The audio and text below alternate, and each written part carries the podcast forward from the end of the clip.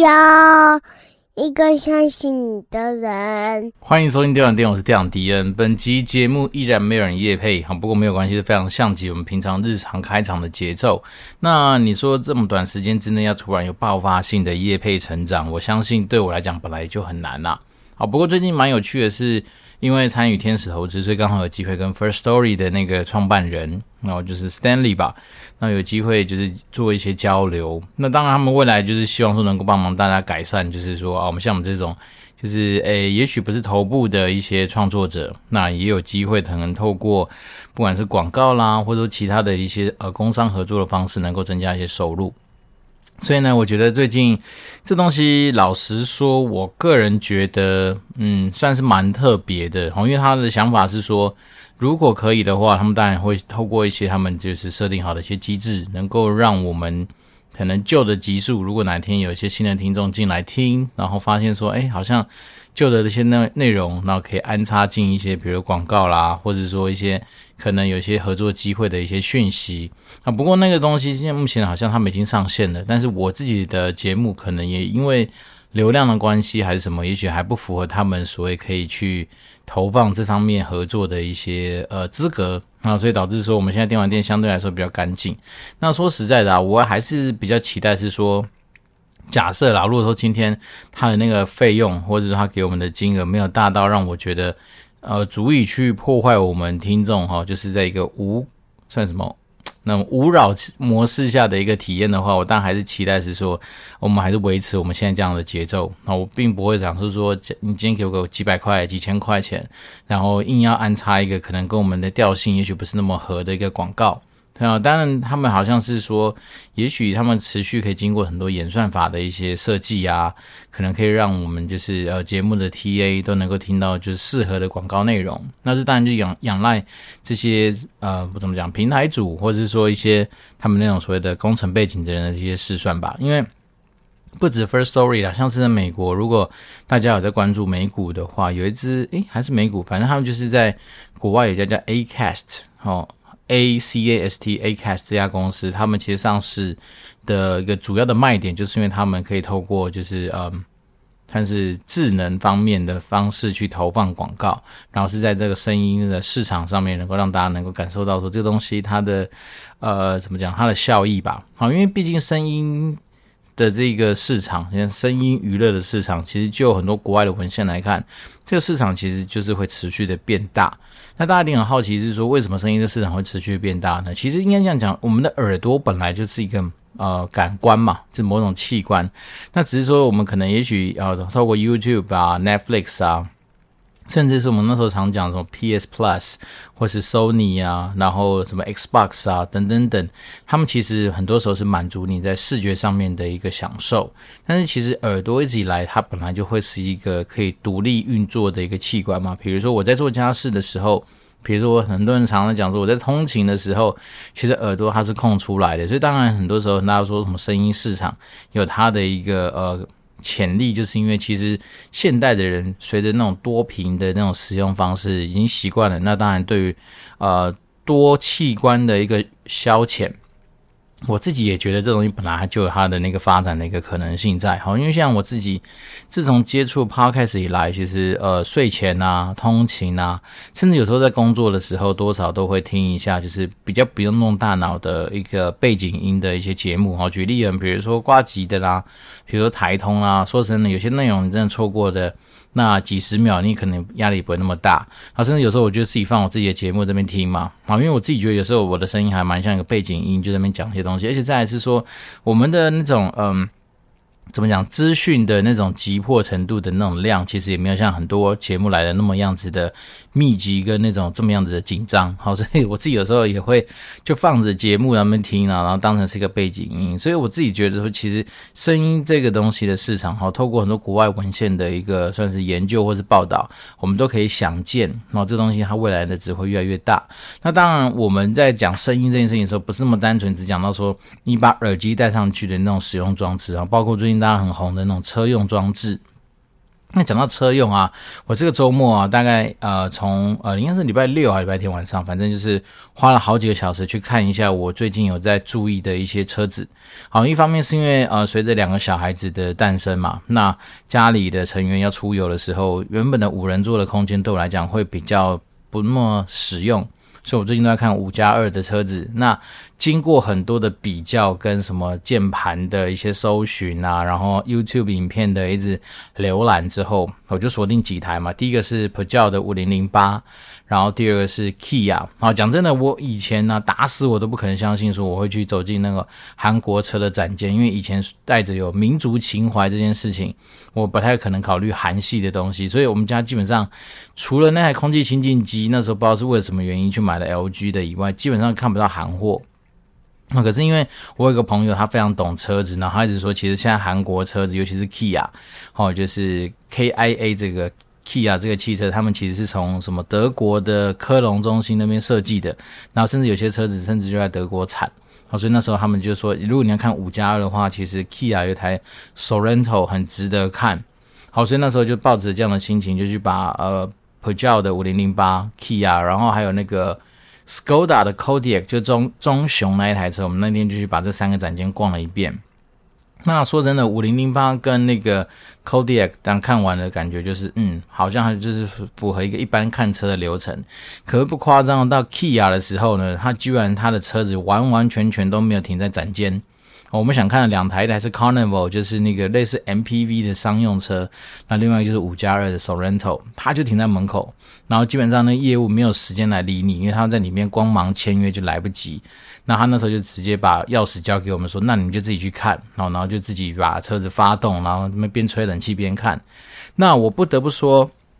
像 Sorento 这台车子，它的空间感真的是出乎我意料的好。哦，因为那时候我们去看了，就是其实 Kodiak 也不错，因为 Kodiak 它整体的空间，就是你在放满三排座椅的情况之下，最后一排还可以坐的，还可以放下我们家的婴儿车，然后还有很多多余的空间。那反而是五零零八跟 Sorento，你的婴儿车都是要稍微瞧一下，然后瞧到一个它的那个呃尾门可以关下来这样子的一个角度，它才能够顺利的进行。只是说，在第三排的乘坐的舒适程度来说的话，像我老婆那时候坐在第三排，她就对 Sorento 的第三排非常的满意，啊，甚至她觉得那个空间真的很舒服。然后我小孩子一进到 Sorento 里面，看到那个什么第三排有那个冷气出风口，他整个就很非常兴奋。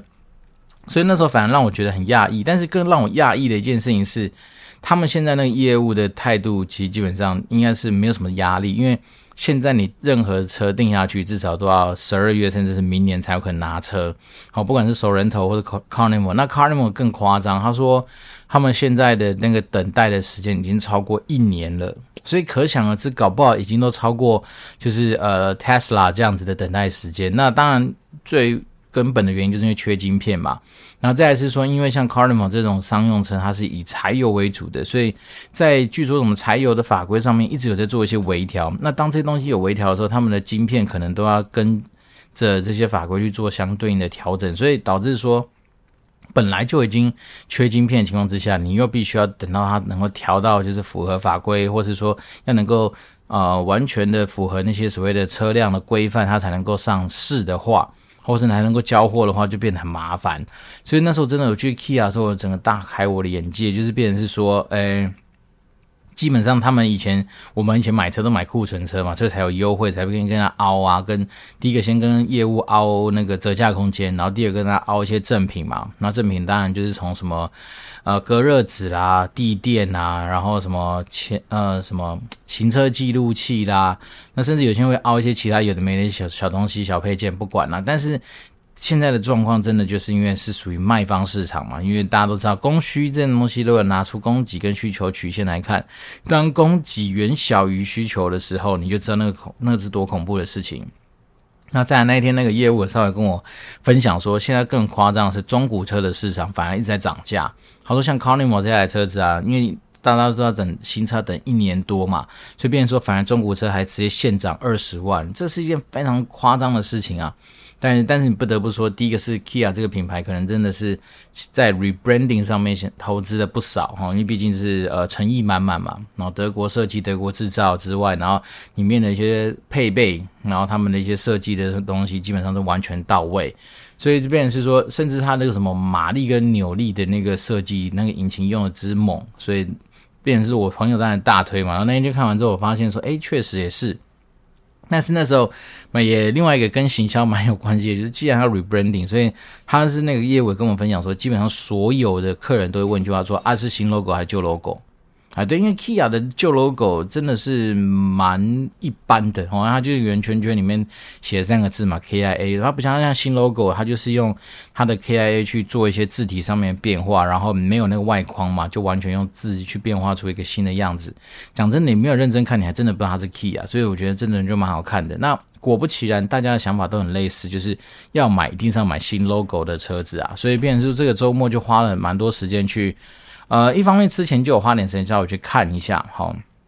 就网络上的一些资讯啊，然后了解一下说，以我自己设定的那个预算区间，好，想去看哪些车子。那本来原本还想去看那个宾士的 GLB 跟那个 Vito V 系列，就是 V Class 的那个车子。可是我老婆一直觉得 V Vito 就更商商用化的感觉，她觉得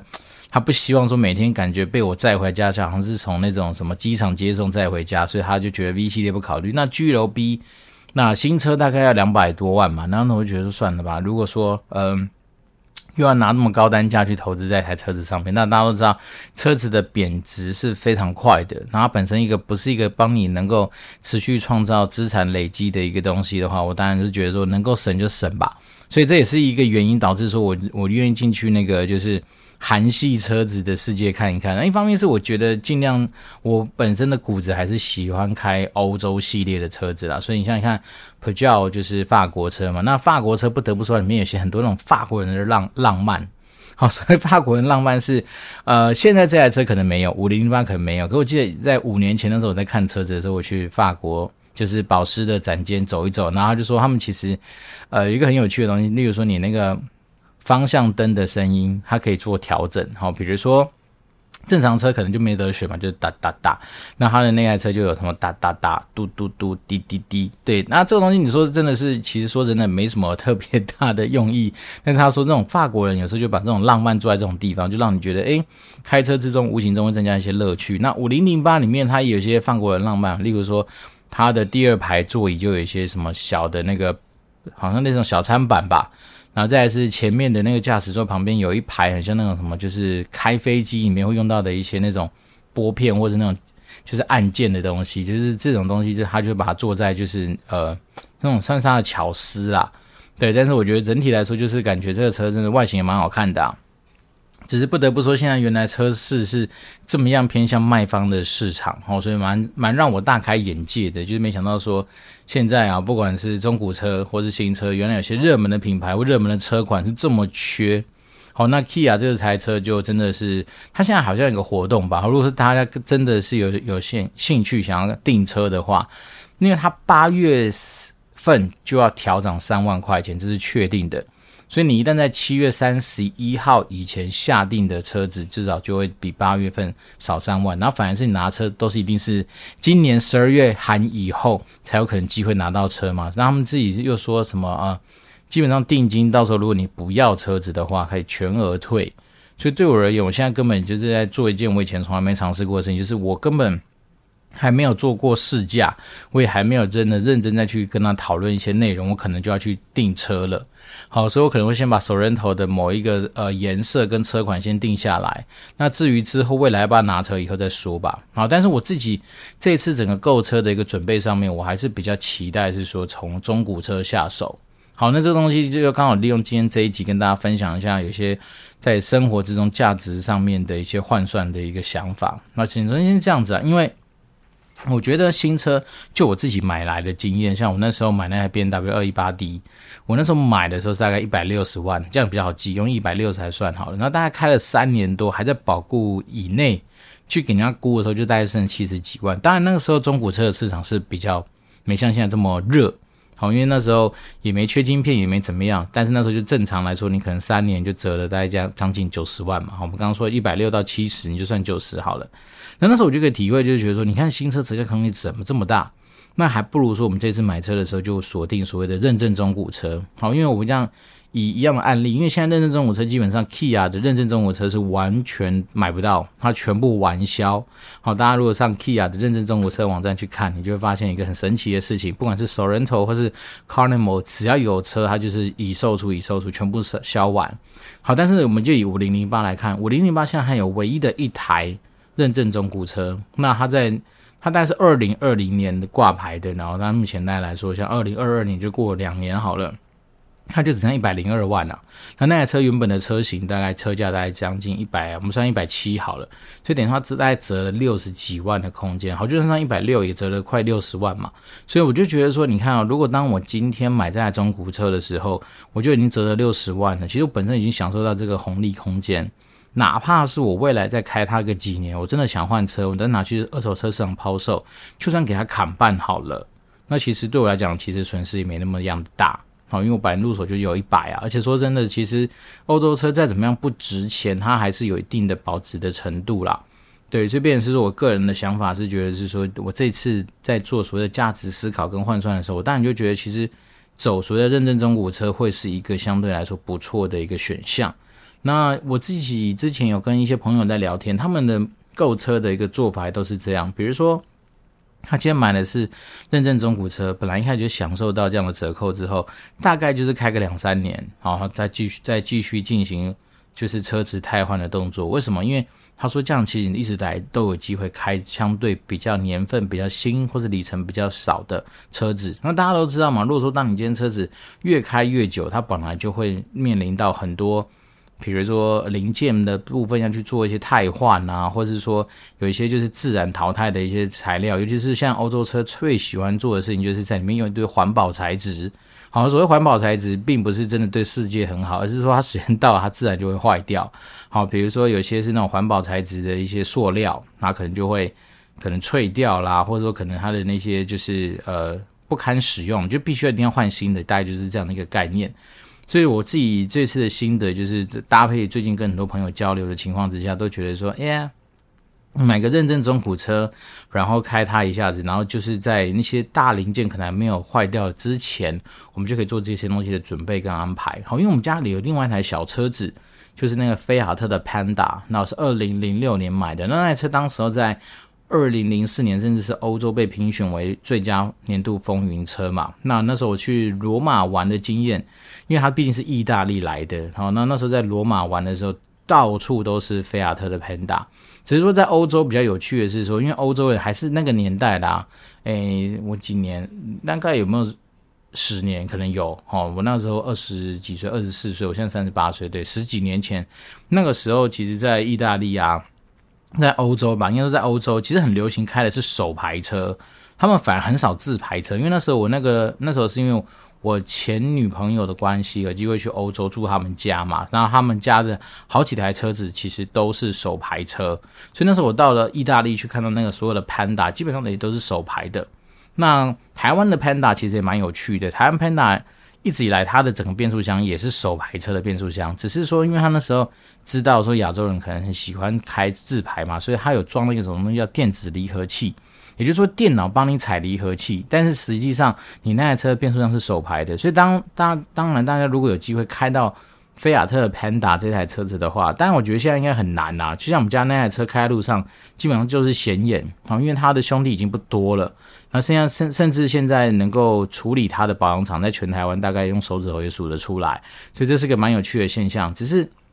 如果大家有机会开到那台车，你就会发现说，它的没有低档，它平常在等红绿灯的时候起步完之后，它车子并不会自动走，你一定要踩油门，然后它才会用电子离合器帮你上档，你才会出去。那这就是一个蛮有趣的一台车子。那也因为相对来说，大家有个观念是，当你今天电子的东西越来越少的时候。好像我们现在是电尽量电子化嘛，但是传统车子如果是机械居多的话，它的那些维修成本，或者说它的那个维修的难易度上面来说，就会比较简单。但是像现在现在的车子啊，像是我们讲很多车子都跟你说什么哦，它前面的那个什么头灯很厉害呀，又可以什么自动判读，有没有什么就是到哪里会开灯啊，然后自动转向啊，会叭叭叭怎么样的话，那种光是那个头灯，像我们那天去看那个 Kodiak，然后他们就说，其实那个头灯大概就十万吧，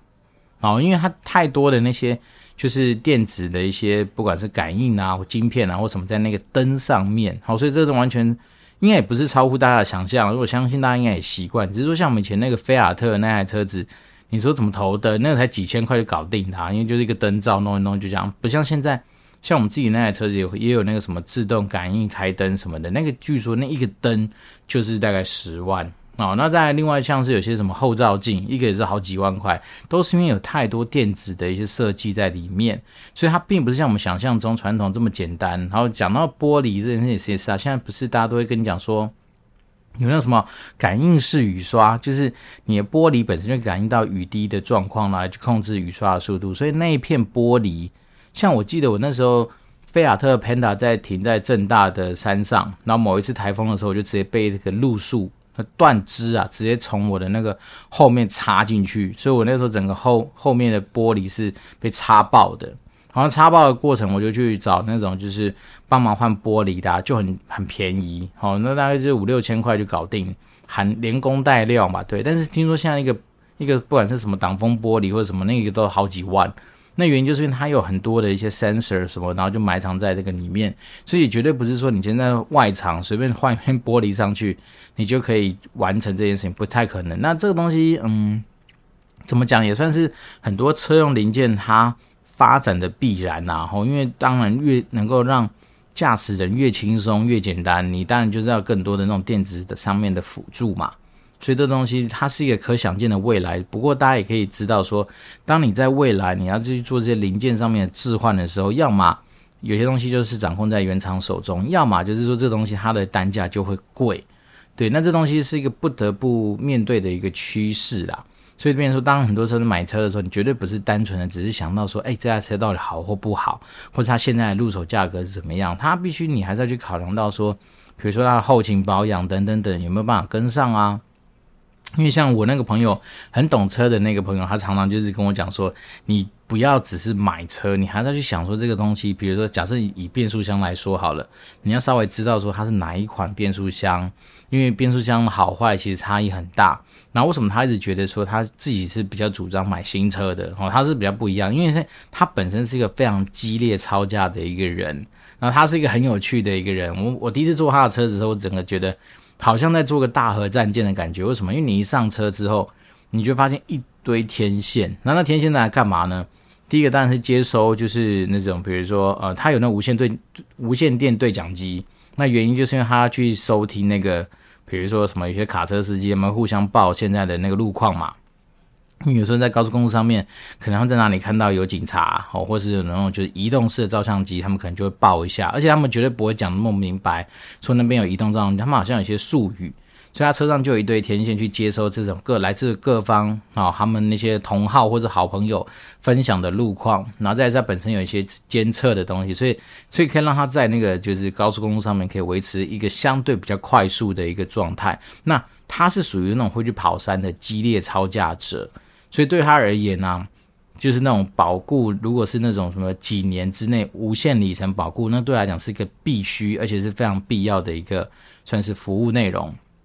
因为他好像有创下一个记录吧，我觉得很有趣。他是说他不知道是开哪一台车子，然后在那几年之内就换过变速箱，他整个出保的金额好像出了三四十万。对，那你要说这东西是对或不对嘛？我觉得这东西单纯只是说来说你，反正你。原厂有提供这样子的一个游戏规则，那肯定也是他们去经过一些计算嘛。例如说，他们去算说他们买他们车子的 TA 大概通常的出保的几率是怎么样，然后哪些项目等等等，他们会算出这样子的一个服务方案。所以，我对我那个朋友来讲，他就是非常在乎说，诶，保固的年限，好像比如说 Skoda 可以延长到七年，对他来讲，他就觉得这都就是一个蛮赞的一个。动作，但如果说像是 Peugeot 就是保固三年，而且不能延长，嗯，他就会比较多抗胜。那像 Kia 就是五年嘛，好像五年不限里程还是什么，他就觉得哦很赞。所以我就说回到原点，就是当我们今天买车，大家常常说啊，为什么买车男生就总是一讲到买车就有聊不完的话题，或者说买车为什么那么复杂？那也也很简单，就是因为。就算现在很多平台可以帮助我们去做快速的资讯上面的一个比较跟筛选，但是你还是要实际上去了解更多这种非资讯层面以外的细节。然后比如说可能有些呃车友们的分享啦，那当然我觉得也我自己觉得现代人真的很幸运跟很幸福，因为现在资讯真的太多了，光是每一种车种出来就有一堆开箱文加比较文，甚至做成影片，然后让你实际上去感受。那我觉得这东西就可以帮助我们在做很多事前功课的准备上面就更加的方便。好像我那时候，嗯、呃，几年前那时候，我觉得已经有这样子的一个风潮，可是还不像现在这么样多的资讯可以去从影片上面去做一些参考。所以我个人会觉得说，其实这次我有在看车的经验上来说的话，我真的觉得蛮感谢啦。就是不管是什么车讯啊，什么八八八八九一嘛，然后还有什么 TVBS 这些，就是有些那种是。节目的啊，有些是一些什么，就是嗯，专业的什么那种杂志啊等等等，他们都会出那种影音的一些介绍，那就会让我们在做很多资讯上面的收集很方便。好，但是我觉得有时候有趣的是，你看那个画面好像都很简单，就是诶，车好像也没很大，然后像那些东西是在影片上面呈现的时候，你没有什么感觉，那一定要看到实车之后，你才发现说，哦哟，原来其实这些车都不小。因为那时候我看那个 Carnival 这台车。我在影片上看，我觉得好像还好吧。它不是跟什么奥德赛跟一些比，我觉得好像还好。就我那天到了现场一看，发现哇，这车真大。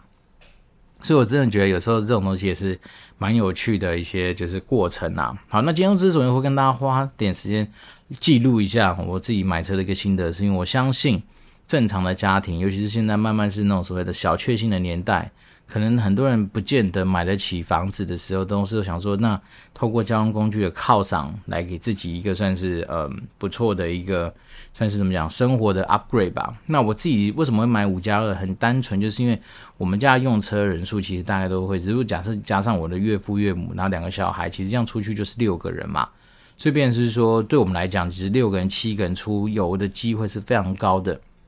那我之前也在我节目上跟大家聊过，有些时候并不是你没有需求，而是因为你以前没办法很方便的去把这件事情给完成，所以你可能会因此或是因为这个受限而打消了那个念头。那如果你以结果来看，你当然会觉得说啊，我们很少出去啊。但其实当你有念头都有都来计算的话，其实你会很蛮，你会发现你这个东西要是真的有准备好，你可能可以达成这个目标的机会是多的。所以我那时候当然会觉得这样觉得说，好啦，趁我们现在刚可能就是。有一些呃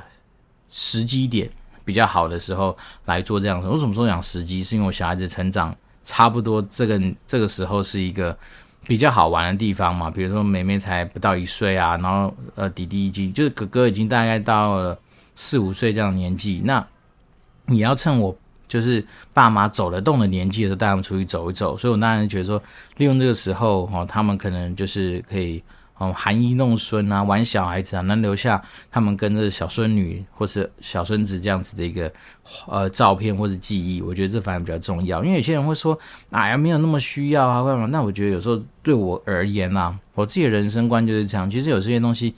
应该趁你能够把握的时候，你就去把握它，而不要到了老了之后，你剩下一堆数字，那有什么屁用？因为你就像我，嗯，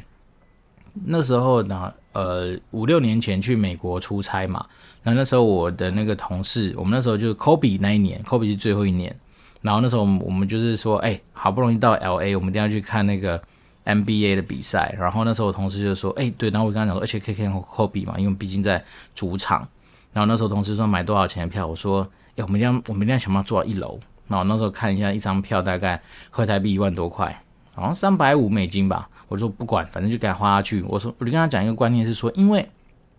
等你今天科比退休了，而且他最后还过世。科比退休了，哪怕是未来你拿着三五十万，好，你请他打球给你，他都不理你，你也没有机会看到他现场打球。所以那时候我就跟他说：“哎，咬了就懒趴捏一下，三百五十块就给他花下去。”所以我们一人就是大概缴了一一万块钱左右，就买了一张就是呃 NBA 的球票，然后坐在一楼，也还不是坐在最前面啊，坐在一楼在中间左右的地方。但是那时候感觉就是很爽，现在回想起来真的很值得，就是。你有机会看到你像是科比，对我来讲是一个非常重要的偶像，所以那时候能够在一楼看到这样子的比赛，然后现场的那种氛围，你就觉得很值得了。那我觉得一样回到人生上面，很多做决定的时候，你要去思考一件事情，并不是单纯的一直在讲价钱，好，因为有些东西真的是未来你就算给你一样的钱，你也买不到那样子的东西的时候，那我反而觉得其实答案就很好去做一些思考。好，就像像以前一个信用卡广告啊，讲什么这个多少钱，那个多少钱，那个多少钱，然后最后等于无价。那我觉得这东西它真的有它的道理在啊。你要说我比较乐天吗？或者我比较呃什么及时行乐？我觉得这样也也是也是，因为最近你真的看过太多的案例，告诉你说你今天就算守着一堆的数字，未来真的是一点屁用都没有。所以反倒是说，你应该在你嗯、比如说能力允许的范围里面，不要。完完全全只去 keep 住那些什么数字，而是你要去想想看，除了数字以外，你生活之中能够产生出有没有其他更多额外的价值？对，所以一样的概念用在车子上面，我也是这样子啊。就是我买车子有时候也很简单，就是用删去法。有些我不喜欢品牌，我就先删掉，然后再从里面去找到一些我觉得可能可能我相对我比较喜欢的东西。在大概是这样。那把最近的一个生活的东西整理起来，跟大家分享，主要是一个价值上面的选择。那。也期待啦，说能够顺利的找到我自己理想中的那台车子。那如果到时候有机会，然后假设未来办活动。听众需要当司机，我们可以再考虑看看有没有机会跟大家就是来一个就是呃车游，然后边开车边跟大家拉迪赛这样子。不过那到以后再说，等我先买到五加二的车子，再想再想办法做这件事情。好，那今天又是没有新的听众留言，所以我们就把时间留给大家，不要每次都是没拉迪在拉一些有的没的，那耽误大家太多的时间。但是如果说假设大家对五加二的车子有兴趣，或是你对五加二的车子有一些见解，或者是说一些建议的话，当然都欢迎透过 Apple Park 开始五星留言，随时跟我保持联那我都非常感谢大家。好，那我这边是电玩店，我是店长迪，我们就持续保持联络喽，拜拜。